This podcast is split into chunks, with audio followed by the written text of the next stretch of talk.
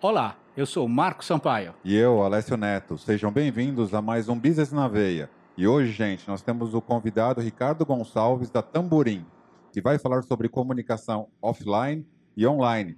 Ricardo, tudo bem? Tudo bom? Obrigado pelo convite, Marco, Alessio.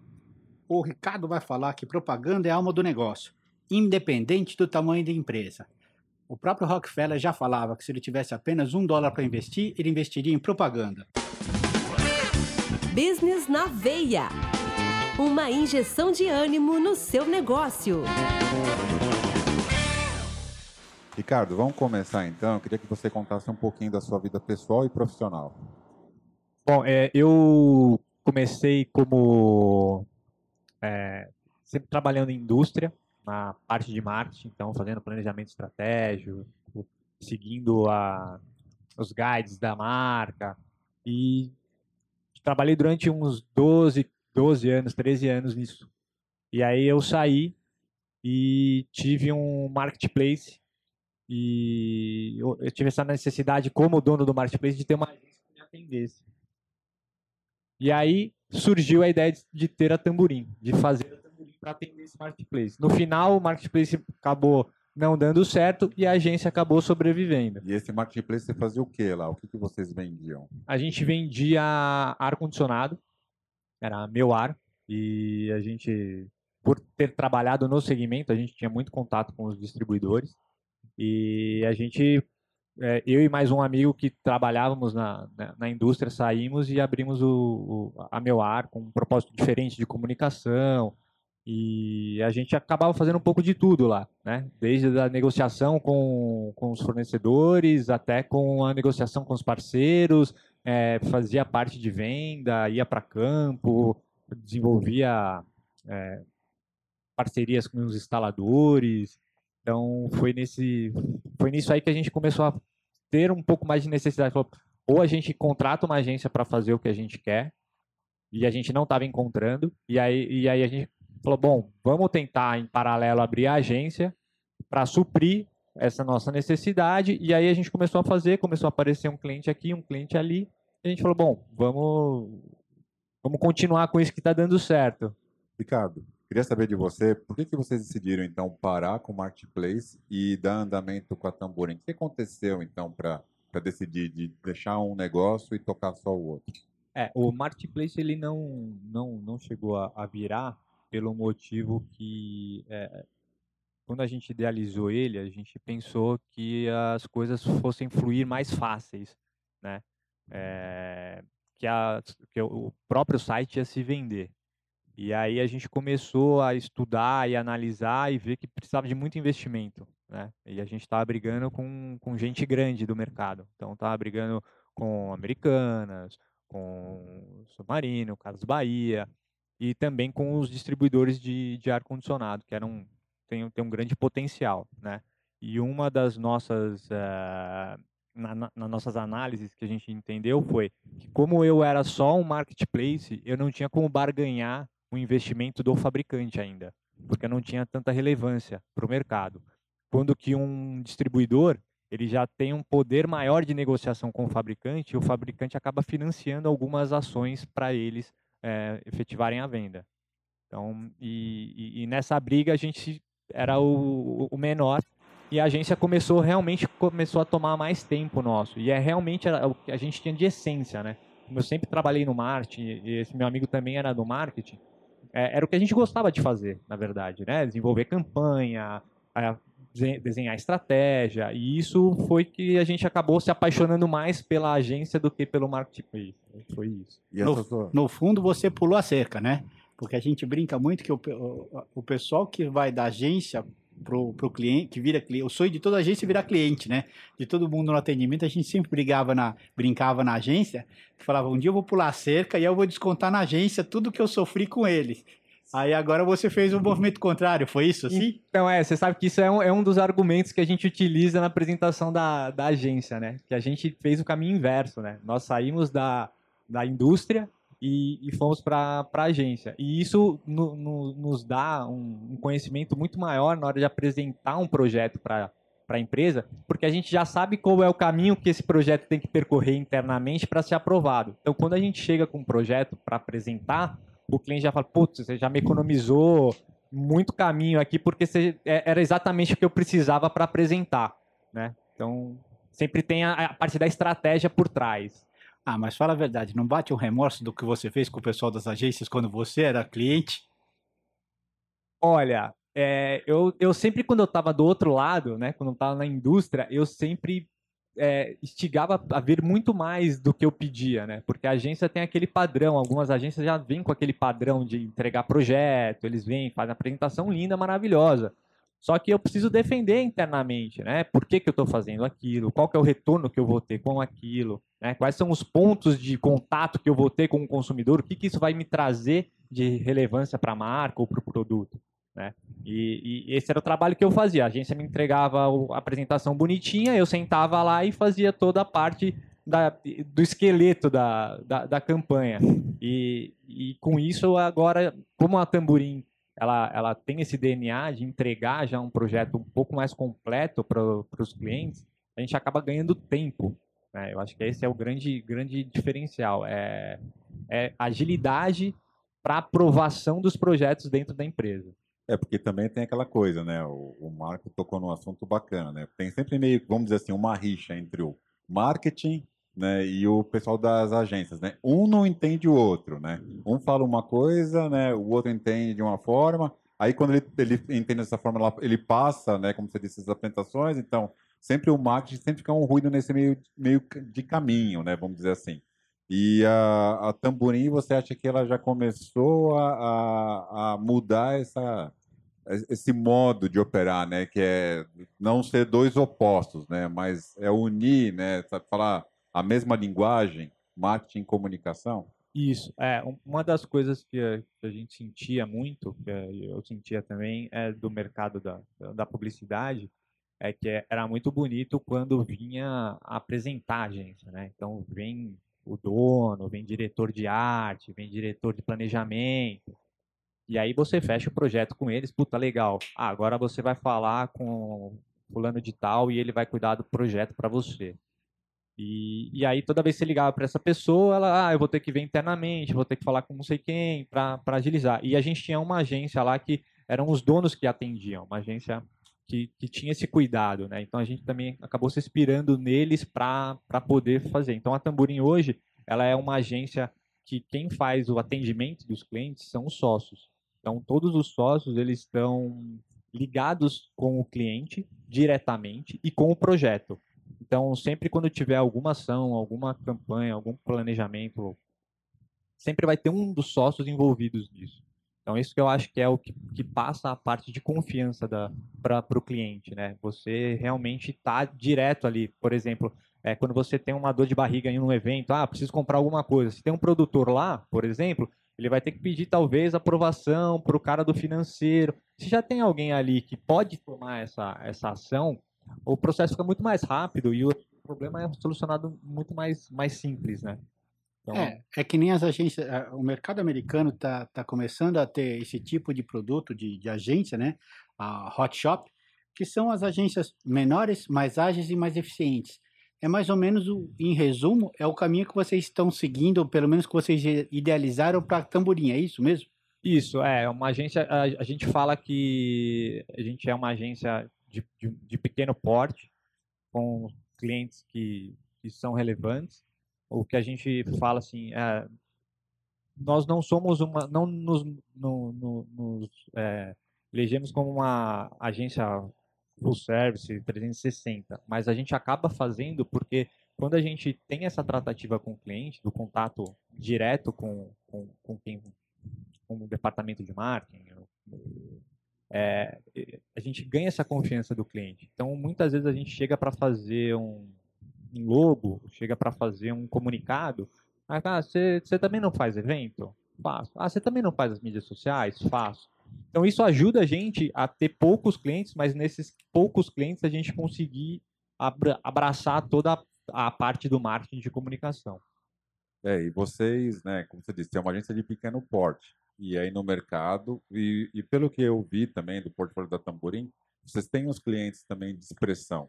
Sim. E aí vocês estão numa briga meio de que cachorro grande, né? Porque também você tem agência grande que precisa faturar e está atirando para tudo quanto é lado. Sim. Como é que você vê a Tamborim nesse meio todo, né? De, de competição, do mercado, né, das agências grandes chegando com seus grupos de atendimento, como você mesmo disse, que chega lá e faz aquela apresentação maravilhosa, né? E tudo mais para conquistar o cliente. E vocês nisso, né? É, é, foi o que eu falei no, no começo, né? É, tem, tem agências que, que fazem toda a parte da, da, da apresentação, e aí quando chega, direciona para um, um, uma pessoa específica ali que não tenha tanto autonomia para tomar conta disso. Então, quando a gente presta um tipo de serviço como esse, a pessoa pô, se eu tiver um problema, eu sei que eu vou falar com o dono, e o dono vai resolver, o sócio vai resolver. Né? Uma coisa é você falar com quem, quando você tem algum problema, que você tem que resolver numa loja de, de eletrodoméstico, eu quero falar com o gerente, né? Então, é, sabe que o gerente vai tomar alguma atitude.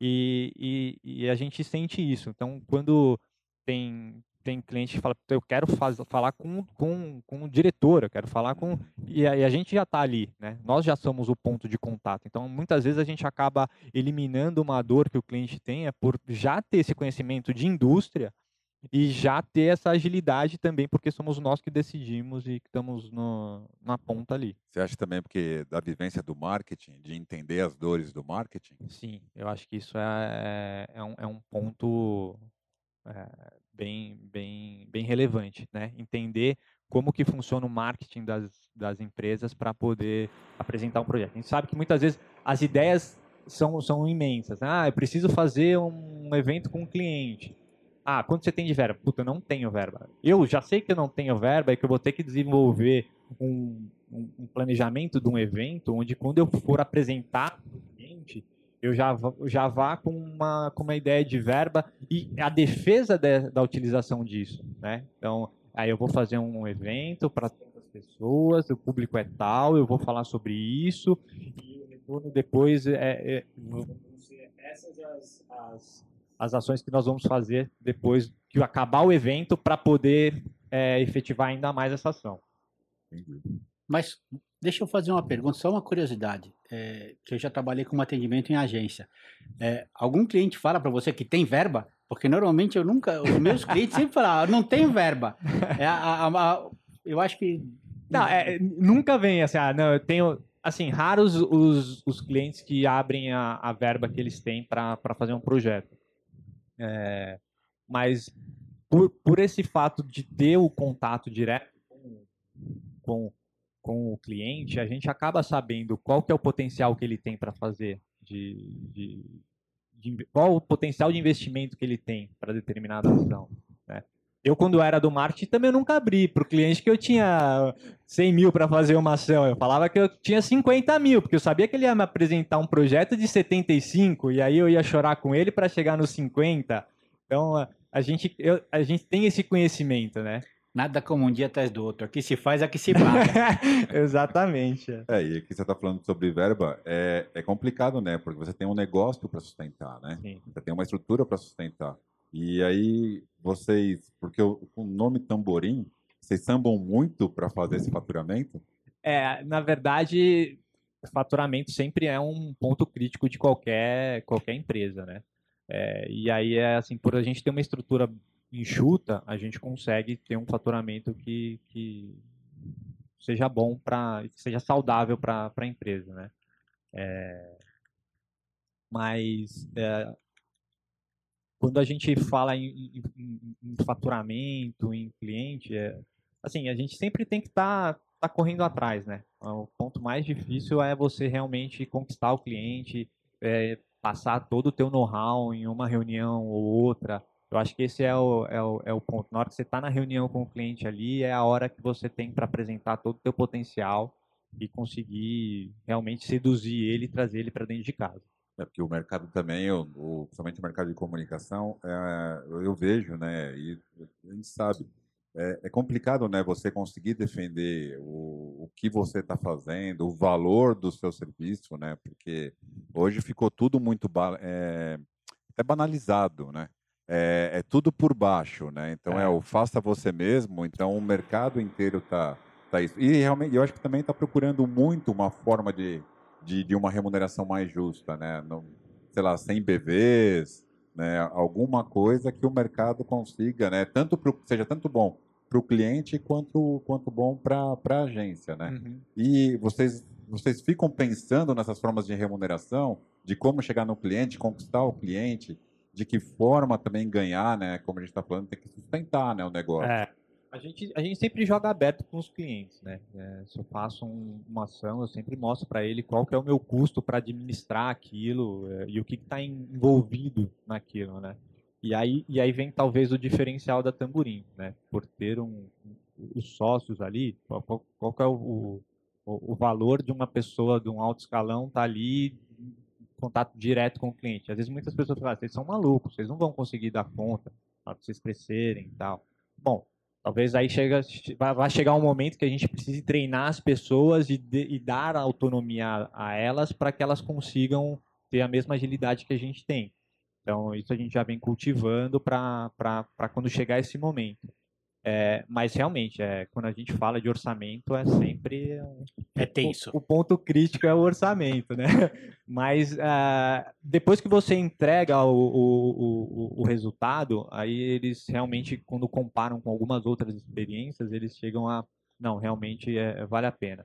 E é o que o, que o Marco falou, né? É o tipo de soluções rápidas. Não tem mágica, né? Tem até um gifzinho que de vez em quando eu, eu vejo no, no Instagram, que é o, o designer lá mexendo. Se você quer rápido, é caro. Se você quer bom, é demorado. E essas chavinhas elas vão se mexendo de acordo com, com a necessidade do cliente. Então não tem muito segredo, né?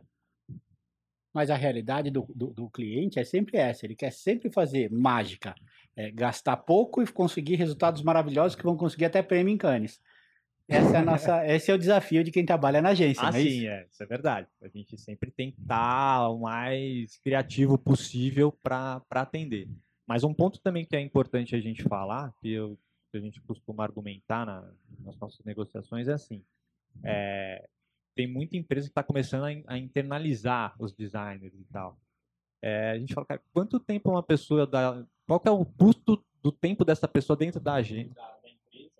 Fazer uma coisa que poderia ter uma outra empresa que tem muito mais know-how, muito mais é, capacidade de produção para fazer, enquanto é, tem lá uma atendente de um analista de marketing que sabe mexer no Photoshop ou no InDesign, no Illustrator.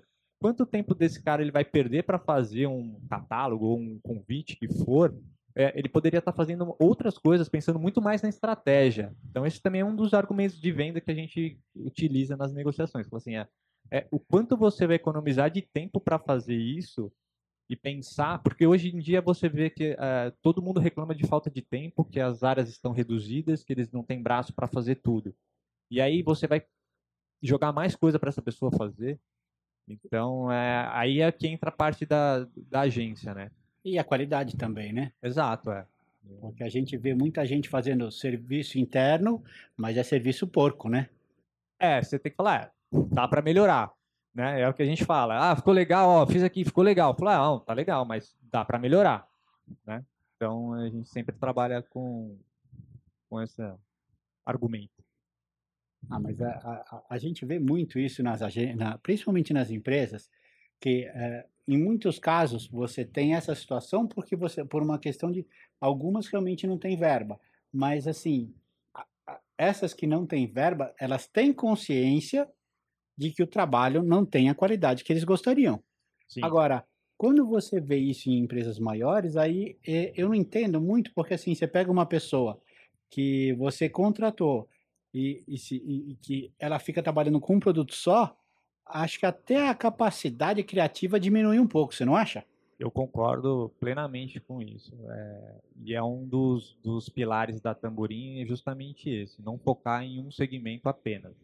Então a gente consegue abrir o leque, justamente com uma experiência que você tem no mercado, você pode usar em outro. E você não fica bitolado naquilo, senão você acaba fazendo sempre a mesma coisa. Não tem. É natural do ser humano, né? Você faz o que você está mais acostumado a fazer e, e o que vem vai no automático. E você contratando uma agência ou tendo um parceiro desse porte, você consegue pegar, às vezes, mu muitas vezes a gente já fez projeto que a gente usou, ah, usei isso aqui num, num cliente, posso usar aqui também de novo, e posso fazer alguma coisa diferente, linkar com isso, ou até mesmo o que a gente costuma é, tentar fazer é ver quais são os clientes que estão dentro da agência e ver quais são as sinergias que eles têm em alguns mercados para fazer esse cross. Então, muitas vezes eu posso levar um, uma ação que é um, de um cliente e dar um, um, um, um gift, né? Dar um, um bônus a mais, falar, eu tenho esse outro cliente também que pode te ajudar e a gente faz um negócio que era pequeno se tornar, se tornar grande.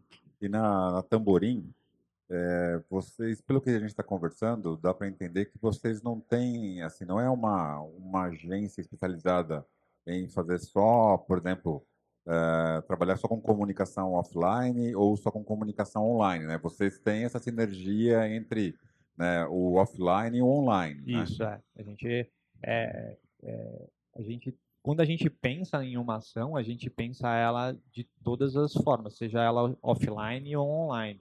Você faz o panfleto e o post, é isso? Exatamente. é, quase isso. É, a gente pensa realmente e, e, e, às vezes a gente acaba usando a assessoria de imprensa que a gente também tem. Então, uh, muitas vezes a gente fala, olha, para esse tipo de produto vale muito mais a pena você usar uma assessoria de imprensa, né? O marketing de conteúdo, que hoje está muito em, em, moda, né? E, e, a gente acaba usando. E, e, e, da necessidade a gente vê o que, que é melhor. Às vezes chega um cliente, ah, eu queria cuidar das minhas redes sociais. Tá, e a gente chega lá para analisar, o site do cara está desatualizado, tá, ele não tem um, uma comunicação visual padronizada. E aí você fala, olha, antes de fazer as redes sociais, a gente precisa organizar para depois conseguir fazer um, um approach mais efetivo. Né? É, não, mas isso acontece no Brasil, isso acontece acho que no Canadá. É, o pessoal Canadá, não atualizar é... site, não fazer, não fazer padronização visual. Aqui no Brasil isso não acontece. A gente planeja tudo antes de fazer, não é isso? É, aqui pelo menos na, na Tamborim, sim. Com dois meses de antecedência, né? Sim, é. Muita antecedência. Muito prazo, muito prazo. É, uma coisa que eu queria conversar com você, e aí a gente vai até debater um pouquinho, você veio, você falou, sua experiência vem do marketing, então você esteve do outro lado do balcão. Uhum.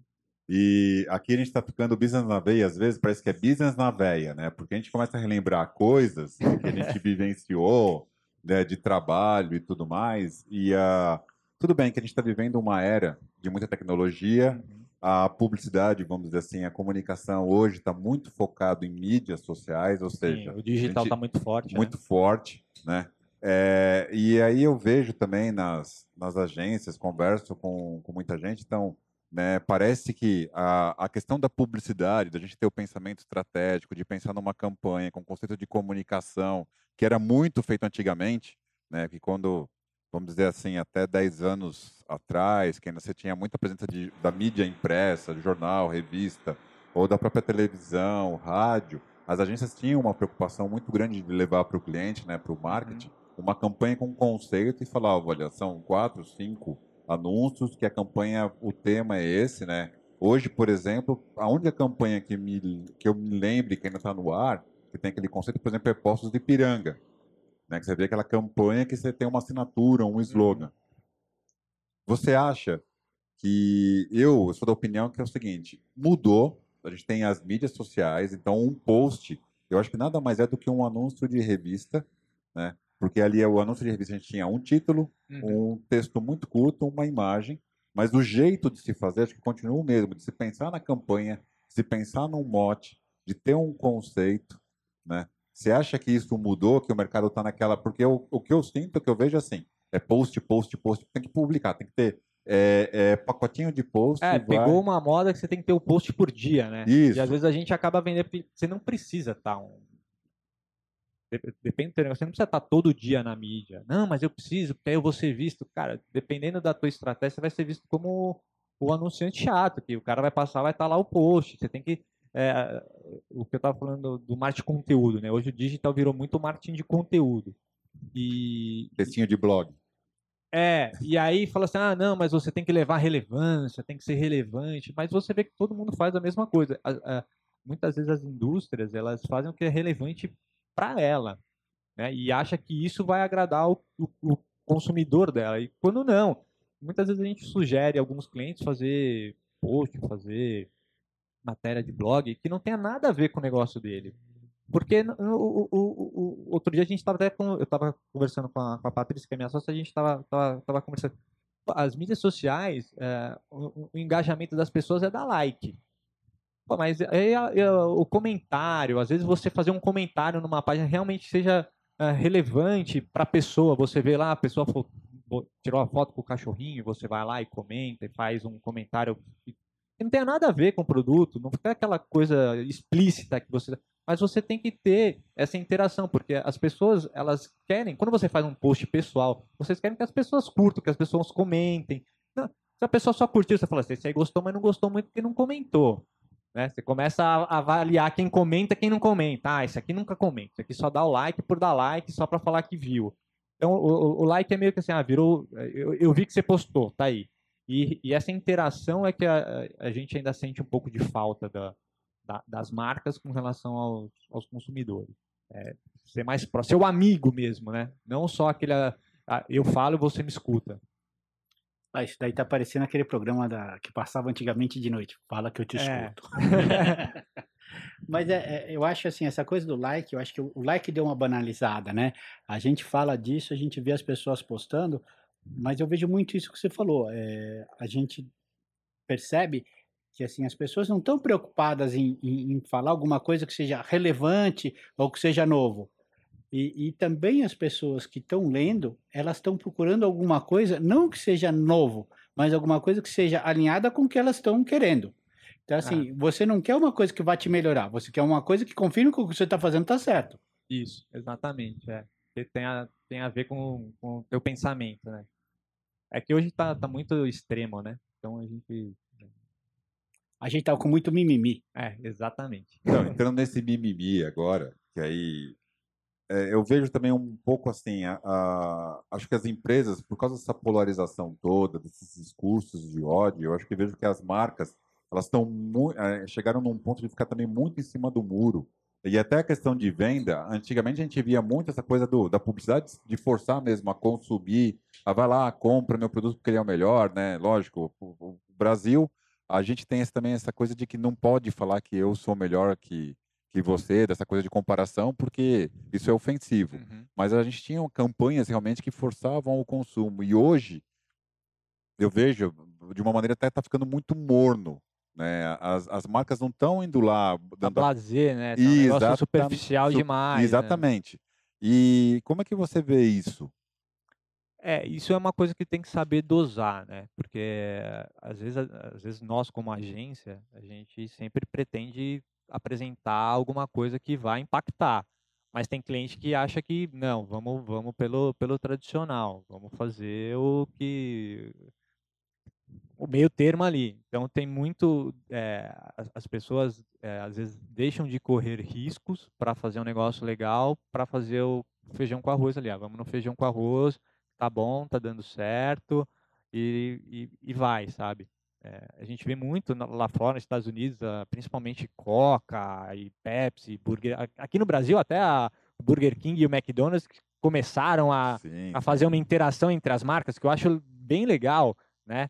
É, saudável, e, mas são, são poucas as, as empresas que estão realmente com a mente aberta para fazer esse tipo de comunicação. E o consumidor também de entender e falar, pô, são duas empresas, legal, eles estão lá brigando pelo espaço deles, mas estão estão fazendo o negócio de uma maneira, uma comparação, mas de uma maneira sutil, uma, legal, não tem esse extremismo, ah, não, sabe? Eu acho que é mais ou menos por essa linha.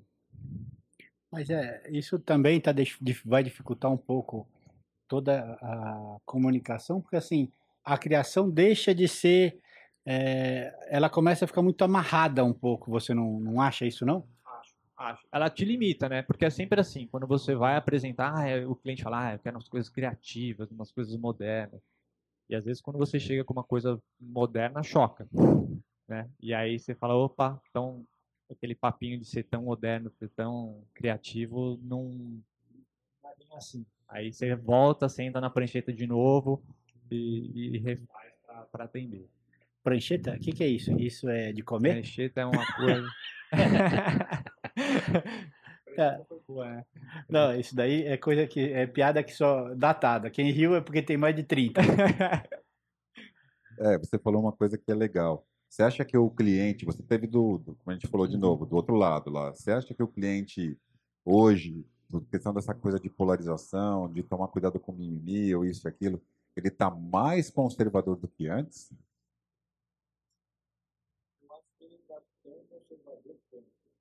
Você acha que ele está mais inseguro? É, é porque hoje a, a repercussão ela é muito mais rápida e abrangente, né? Por causa das mídias sociais. Antigamente, é, para repercutir demorava um certo tempo. Hoje em dia, você vê campanhas que são lançadas aí que os haters vão em 10 minutos, os caras já tiraram do ar porque falou, ó, erramos, tiramos do ar, erramos a mão, né? Então, a, a, hoje a, a repercussão que, que, se tem se você errar a mão é bem maior. Então, tem que tomar muito cuidado também na hora de, mas eu acho que isso também tem um pouco a ver, Ricardo, é, porque a gente fala, a gente fala muito do discurso, ah, de censura, mas existe uma censura que não é bem censura, é uma patrulha. Eles estão de plantão ali prontos para atacar a pedra em você.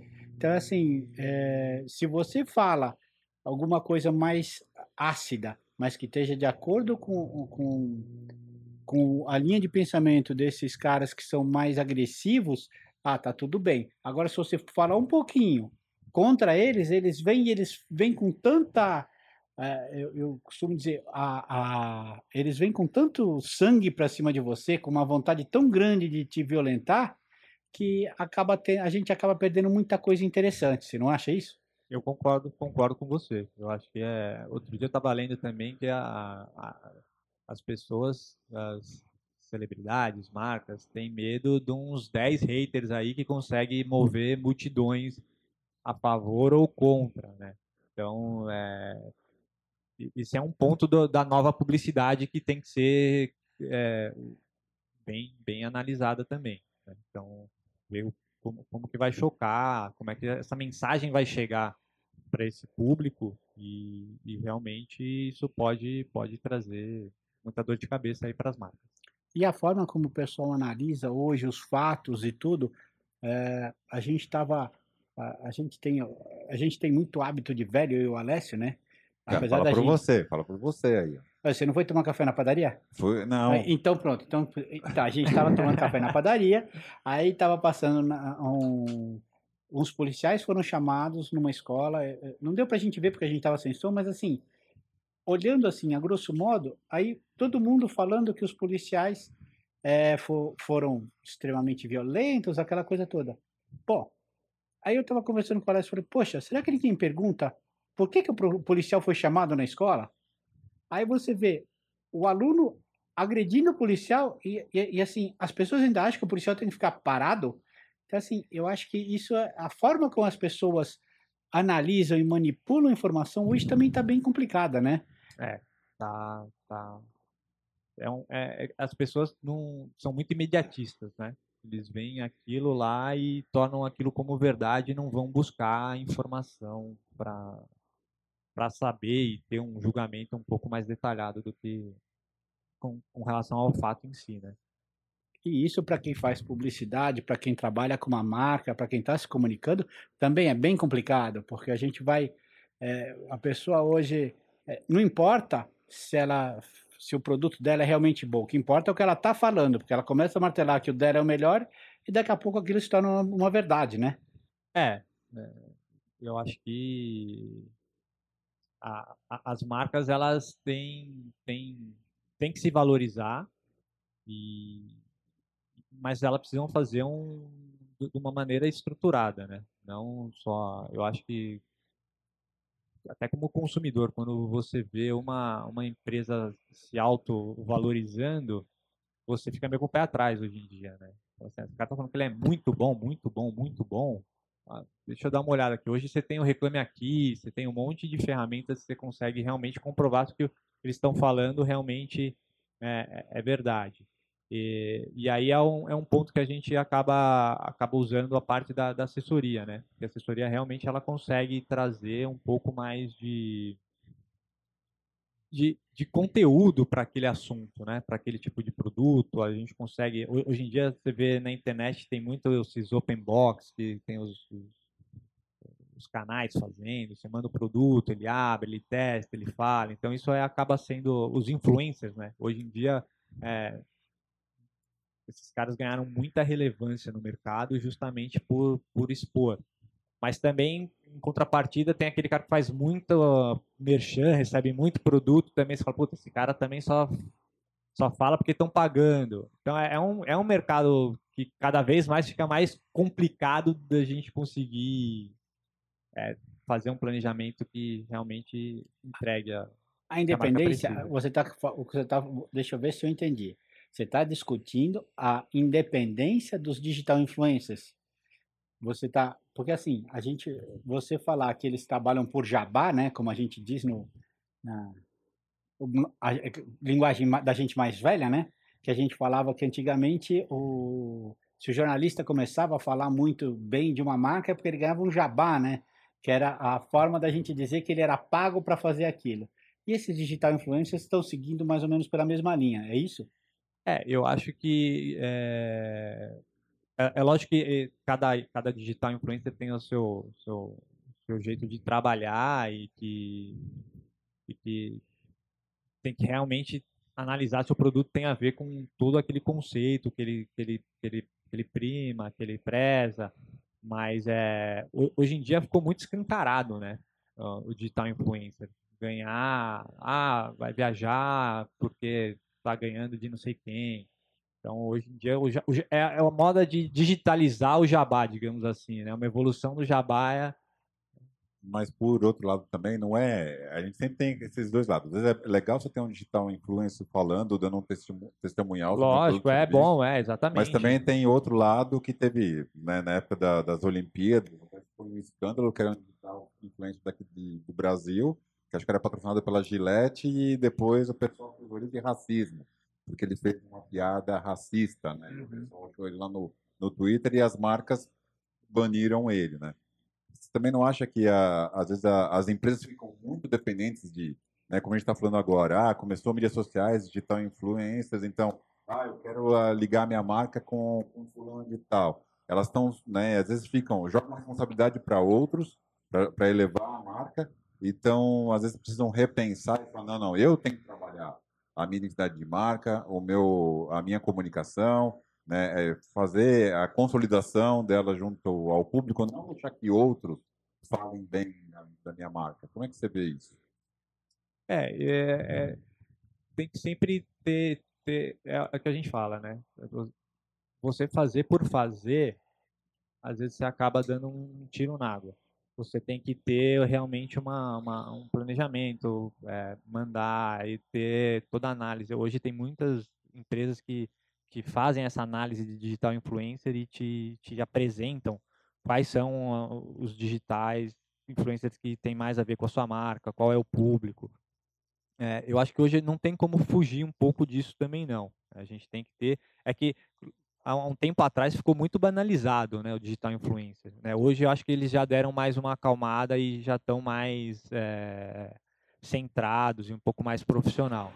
É, antes a gente via que tinha muita propaganda. Hoje você, você começa a ver que realmente tem, tem menos propaganda, mas que eles estão sendo mais efetivos. Mas isso também reflete na sociedade. Você vê, é, eu li uma pesquisa agora há pouco tempo que diz que o sonho do do garoto americano é ser youtuber, da maioria dos garotos americanos é ser youtuber. Na China, o sonho da maioria dos garotos é ser astronauta ainda, né? Então aí a gente vê a qualidade das pessoas e dos produtos por o que a gente está vendo. Né? A pessoa se esforça muito mais, estuda muito mais e a gente vê a China dominando cada vez mais o mercado. É, é que virou moda, né? A, o digital influencer, o youtuber é a profissão do, do momento, né? Antigamente você queria ser publicitário. Hoje eles querem ser youtuber, quer ser digital influencer, porque é, é uma vida glamurosa, se você for, for analisar.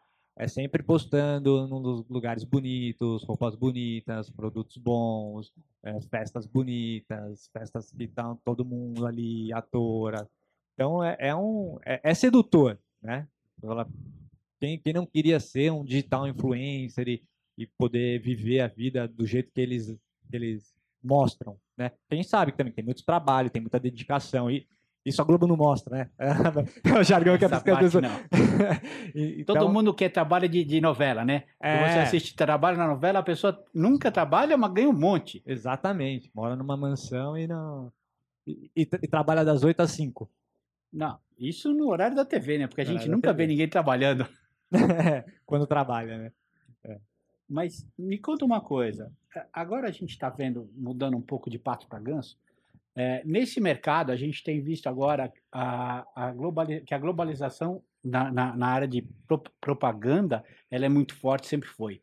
Né? Então, a gente viu os grupos que hoje, Omnicom, essa coisa toda, começam a, a dominar a propaganda é, de uma forma mais abrangente. É, eu lembro que, como agência, eu já perdi conta por conta de alinhamento internacional, aquela conversa toda que você fala, pô, eu trabalho que nem o cão para conquistar a conta, e a hora que eu conquisto, estou trabalhando direito, vem um, um alinhamento global. Vem um alinhamento e você pede o cliente. Vai para um cliente que é ruim e de repente, às vezes, ainda quer levar teu, teu a pessoa que trabalha com você para poder trabalhar lá, porque ele não tem nem o profissional para atender o cliente. Como é que você está vendo isso, né?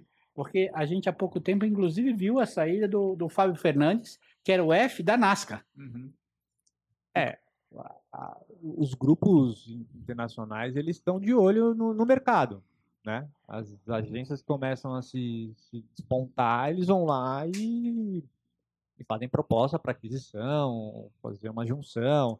Isso acho que faz, faz parte do, do business. Eu acho que a, a preocupação é que tem que ter, como está falando desse alinhamento global, às vezes, das marcas, é que cada mercado tem o seu jeito de comunicar. Né? Então você tem que, é, a gente usa muito tropicalizar, né? Então não dá para pegar um anúncio que é veiculado nos Estados Unidos, na Europa ou na Ásia e querer colocar eles aqui. Não vai funcionar. Você tem que aqui o povo é mais caloroso, tem uma comunicação um pouco mais aberta, um pouco mais mais é, simpática. Então é, isso é, é, é um ponto que, que, esses grupos têm que ter e, e acredito que o fato de dessas aquisições e tentar pegar as pessoas que estão numa agência para fazer parte desse, desses grupos seja por causa disso. Mas é sempre triste você ver. É, o legal seria as agências brasileiras comprando gente lá fora, né? É, só que não. Como diz o, o pessoal da Kiss FM, o projeto de sair da pobreza não saiu para ninguém esse final, essa, essa quarta-feira, né?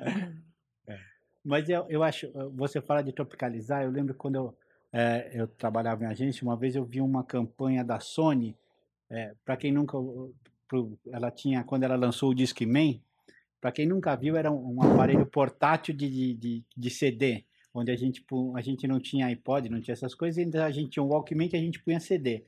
Agora, o que a gente reclamava do Discman é que ele, ele pulava, e aí eles tropicalizaram uma campanha americana onde aparecia o cara numa britadeira gigantesca com o Discman para dizer que aquilo ali fazia tremer a terra, mas não fazia pular o CD.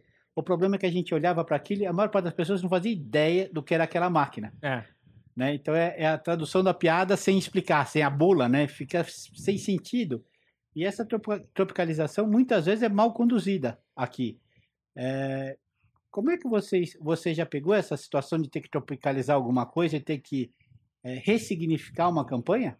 Olha, eu quando eu, é, eu quando eu estava na área de marketing das indústrias, eu sempre vinha vinha vinha os guides, né, de fora, que é alinhamento global, e muitas vezes a gente discutia internamente que para o Brasil não funcionava.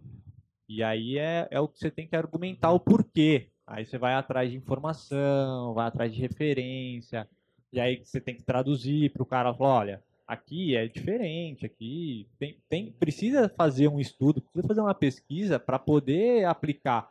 Tudo bem, o conceito da marca é esse, mas o modo de fazer a comunicação pode ser diferente. E aí você faz uma pesquisa para desenhar com laranjas, é isso? Quase isso. a Tamborim está com quanto tempo de mercado já? A gente está com três anos de mercado. Três anos de mercado, né? E como a gente está falando agora, né? Esses grandes grupos internacionais tomando conta, vamos dizer, do nosso mercado. Aí. Uhum. Como você define o posicionamento da Tamborim no mercado? É, a gente, a gente é uma agência que a gente trata o, o cliente como a gente gostaria de ser tratado, porque a gente já teve do outro lado.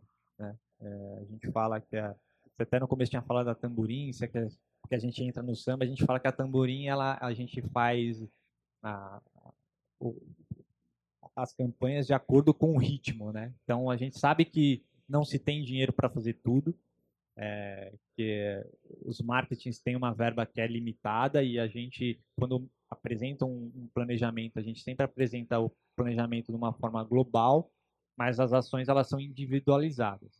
Então, eu posso apresentar um, por exemplo, um planejamento que tenha anúncio, que tenha digital, que tenha é, campanha de incentivo, que tenha material de PDV, que só que é, elas, elas estão li, elas estão ligadas entre elas, mas elas não não não são dependentes umas das outras. A gente consegue fazer as ações em separado. Lógico que o resultado não vai ser o, o, o resultado se fizer o plano como um todo, mas por já ter trabalhado no marketing, eu sei que também não dá para fazer tudo. Sim. E aí você fala assim, ah, então se não vai fazer tudo, eu não vou fazer nada. Então não, não, não é assim. Dá para fazer, mas a gente vai fazer eles faseados. Né? Ah, mas isso é a visão também de que, que vocês conseguem, porque o dono está à frente. Porque tem muito atendimento que parece criança mimada, né? Se não vai fazer em tudo, então é melhor não fazer. Né? Então vocês têm um pouco dessa visão por ter estado do lado de lá, você sabe, olha, não é estanque, não é rígido, a gente fez esse plano para ter esse resultado. Você não tem toda a verba, nós vamos fazer um plano, vamos executar de uma forma parcelada, mas isso. o resultado também vem parcelado. É, é, exatamente isso. O problema é que no Brasil o pessoal quer parcelar, mas quer receber à vista, né? é, a, a gente tenta ma maximizar ao máximo, né, as ações, mas é nunca é nunca é a mesma o mesmo resultado, né? Você fazer atingir o público de por vários veículos é diferente de você pegar um veículo só, né? Mas vocês trabalham bastante ponto de venda? A gente trabalha bastante com ponto de venda. A gente faz é um do, da, das, das áreas lá da agência que a gente gosta bastante de trabalhar. É, mas isso é, é, por vocação ou, ou é porque em, em, agência grande o pessoal não gosta de ponto de venda? Aliás, é, a gente brincava muito. Em agência grande só gosta de fazer institucional. Anúncio. Anúncio institucional para ganhar prêmio em Cannes. Porque se você vai vender ou não, isso é um problema seu, não é dele. O que importa para ele é fazer é, recall, prêmio, troféu, isso é que importa. É, o que a gente entende é que o, o, ponto de venda, ele ainda, ainda mais o físico, ele ainda é muito relevante para o mercado, né? A gente vê que a, a, jornada do consumidor mudou. Hoje ela começa no digital, vai para o físico e depois volta para o digital de novo. É, mas a, o ponto de venda ainda é um meio de comunicação ali que ajuda a trazer muita informação para o cliente e, e, a experiência em si, né? É, você não tem como ter uma experiência de um produto olhando na internet, né? Vendo um anúncio. Então, o ponto de venda é, uh, dizem, né, que ah, o ponto de, de venda, as lojas de, de, rua vão morrer. Eu, eu, acho um pouco complicado. Talvez elas sejam integradas cada vez mais com, com o digital, né? Hoje em dia você vê muitas lojas, principalmente de roupa, que você vai na loja, tem o produto lá para você experimentar, mas você, você, compra o produto e sai da loja sem sacola. O cara já vai entregar na tua casa. É, eu acho que é, essa integração cada vez mais vai acontecer, mas o ponto de venda ainda vai ser um. Ainda tem muito tempo para ele. É que nem o rádio, né? O rádio vai morrer com a internet. Não, pelo contrário, o rádio se fortaleceu ainda mais com, com o uso da internet. Eu acho que é mais ou menos esse caminho que vai acontecer com, com os pontos físicos de venda. Mas eu acho que isso também tem muito a ver, porque a gente. Uma coisa que eu sempre discuto quando eu trabalho com consultoria, alguma coisa assim, as pessoas falam: ah, essa propaganda não vende. Aí eu sempre falo para as pessoas: propaganda não vende. Não vende. Não é a função dela. não é a função dela. A função dela é informar, ela é trazer gente, é. gerar movimento, trazer fluxo de loja. Agora, quem vende é vendedor. Se não vende, é porque o seu vendedor é ruim, não é porque a propaganda é ruim. É, preço, a exposição do produto. É que a gente fala, não adianta eu posso fazer a melhor campanha possível, mas chega lá, seu produto tá, tá fora do, do target de preço, não vai vender. Aí não é a campanha que foi ruim, é a tua parte de preço que não que não está alinhada com o mercado. É. Então é, é esse tipo de, de coisa que acaba acontecendo. Agora, eu leio muita, a, a gente pesquisa muito para estar atualizado, e assim, as estatísticas de atendimento são medonhas. Então, então, assim, a gente fala de experiência, de experiência, de experiência, só que a gente fala da experiência do consumidor, da, da comunicação com o consumidor, e a gente está pondo tudo isso na comunicação, no digital, nisso naquilo. Agora, parece que as pessoas não olham para o ponto de venda, né? É, mas eu acho que hoje, hoje uh, o grande desafio é você conseguir desenvolver um material que realmente chame a atenção do consumidor. Né? Porque cada vez mais as lojas estão padronizando a exposição dos produtos e, e é nessa padronização que você tem que achar algo diferente para chamar a atenção do consumidor. Hoje em dia você vê a, o maior movimento nas lojas de, de eletrônicos é o celular e a TV. E lá os produtos são expostos sempre da mesma maneira. Vai do vídeo que o fabricante coloca na TV, ou o cara põe lá no, no jornal que está passando na novela, para todas as TVs terem o mesmo conteúdo. É, eu acho que é, é, é, esse é o grande ponto. Você saber se diferenciar no ambiente que está sendo controlado ali pelo, pelo lojista. Né? Mas é, é bem complicado isso, né? Porque pensar que é o seu trabalho e a qualidade do seu trabalho também é medida por conta do trabalho de uma outra pessoa. Sim, com certeza. E que vai matar no trabalho dela. E você sabe que o vendedor é o, é, é o, é o contato ali que ele que vai dar a palavra final. Se for com uma ideia de uma marca, o vendedor da loja te falar outra, você já vai ficar com meio com o pé atrás. Ele que é o, o, o elo principal dessa cadeia aí, tá tá nesse vendedor aí. Ou no, como a gente estava falando anteriormente, no open box lá do, do YouTube. Voltando para Tamborim como negócio, como que vocês estão enxergando ela hoje e, é, vamos dizer assim, até para o futuro? Vocês têm planos de deixar de ser uma... A gente está chamando de uma hot shop, né? Uma agência uhum. pequena, com uma estrutura ágil, para realmente fazer o negócio crescer, se transformar num, numa agência de porte médio até grande, com porque hoje você já tem um, um, vamos dizer assim, você já faz praticamente todos os serviços, né? É Sim. um full service. Uhum. Mas vocês têm plano de crescimento do negócio mesmo, de, de falar, olha, vai chegar um ponto que não vai ser mais os donos só que vão atender, dar o atendimento personalizado às contas. A gente vai ter realmente uma estrutura maior. Como é que vocês estão vendo isso? É, eu acho que essa parte do, do, do dos donos estarem sempre na frente, isso é meio que um DNA da agência. É, acho que é lógico, é, quem, quem não quer, quer ter uma, ter uma agência, mas a gente quer crescer de uma forma sustentável e de uma forma controlada para que a gente mantenha a qualidade de atendimento. Ah, se para ter um crescimento maior, Lógico que eh, os sócios não conseguirão atender todos, mas que a gente, mesmo assim, esteja próximo de alguma maneira no, no, no cliente para conseguir manter essa essência e qualificar as pessoas que estão ali para fazer o atendimento para que elas tenham no, esse DNA da agência para que a, não, não se perca isso, né? A gente sabe que é difícil, mas é um ponto que a gente que a gente pensa.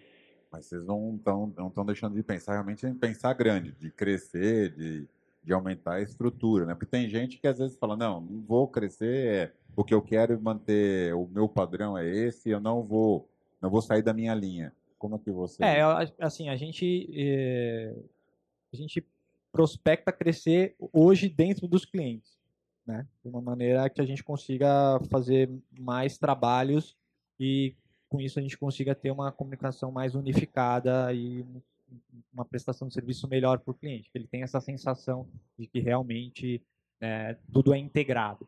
Né? E, e, e o, assim, novos clientes, a gente sempre está tá, tá olhando o mercado, justamente pelo fato de não ficar sempre no mesmo, no mesmo nicho. Né? Então a gente sempre tende a, ah, vamos, que, que mercado que a gente não conhece tanto que a gente poderia conhecer e se dedicar um pouco mais. E aí trabalhar dessa maneira. Ah, falar que eu quero ter uma empresa que a agência seja gigante, talvez não seja esse o foco da Tamborim. Ela pode ser uma, uma agência de pequeno, médio porte, que vá continuar com esse atendimento personalizado e mais que a gente consiga clientes que sejam que tenham um faturamento grande. Exatamente. Deixa eu te fazer uma pergunta, Ricardo. Como é que você acha que, a, que o mercado publicitário vai, vai, vai evoluir agora? Porque a gente vê o pessoal mudando o nome das coisas, mas no fundo é a mesma coisa. A, gente só mudou uh, que antes a gente imprimia, hoje a gente publica. Mas se a gente começar a analisar, e uma, hoje em dia o pessoal fala em persona, antigamente o pessoal fala em perfil psicodemográfico, enfim, a gente só vê uma, uma série de mudanças de nome, mas assim, são poucas as mudanças estruturais nas, nas agências. Como é que você acha que o mercado vai ficar? Vai continuar desse jeito? A gente muda o nome dos cargos, mas continua tudo igual? É, eu acho que a, a, publicidade, a propaganda está muito ligada com a tecnologia. Né? Conforme novas tecnologias vão surgindo, a publicidade tenta entender como que ela consegue potencializar isso para os clientes. É, acho que é meio inevitável mudar o nome, é meio inevitável.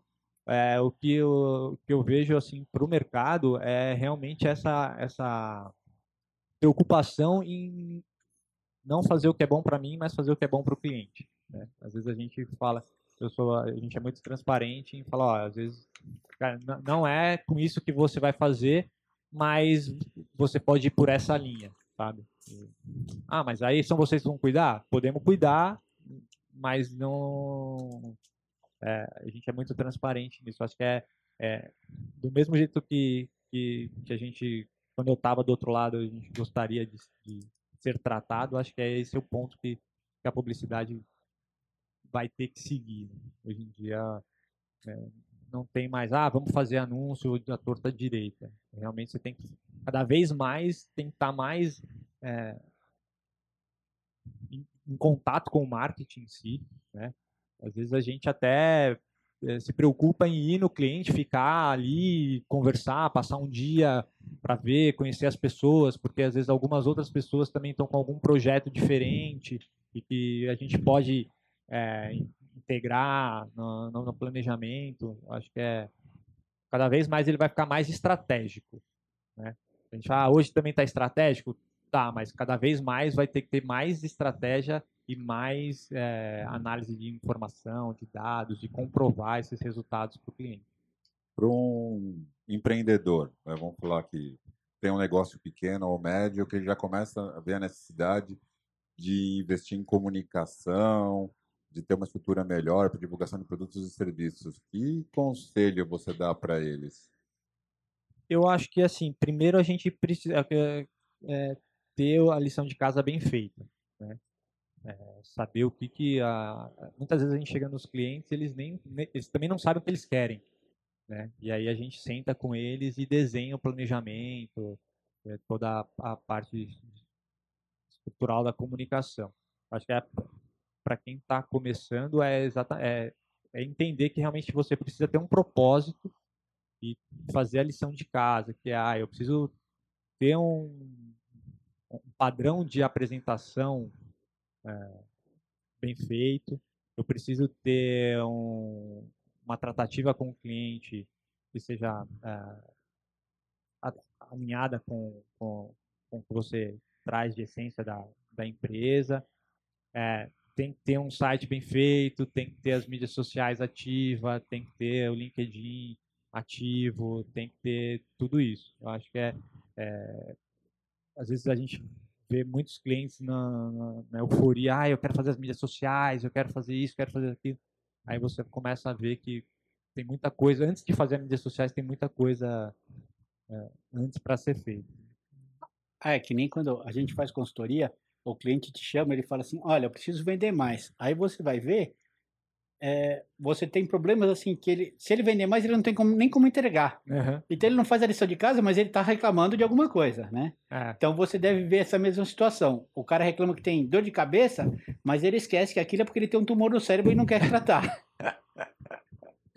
é, é, é, é, bem isso. A gente, a gente é porque também é, é difícil, né? Eu falo para mim foi fácil porque eu vim do marketing, eu estudei isso. Agora você pega um engenheiro, você pega um advogado, você pega um médico, que talvez ele não não, não é do, do, do, dia a dia dele trabalhar com marketing. Realmente ele não sabe, não é função dele saber. Né? E aí vai dele escolher profissionais que sejam realmente capacitados para conseguir, junto com ele, definir é, esses, esses padrões aí.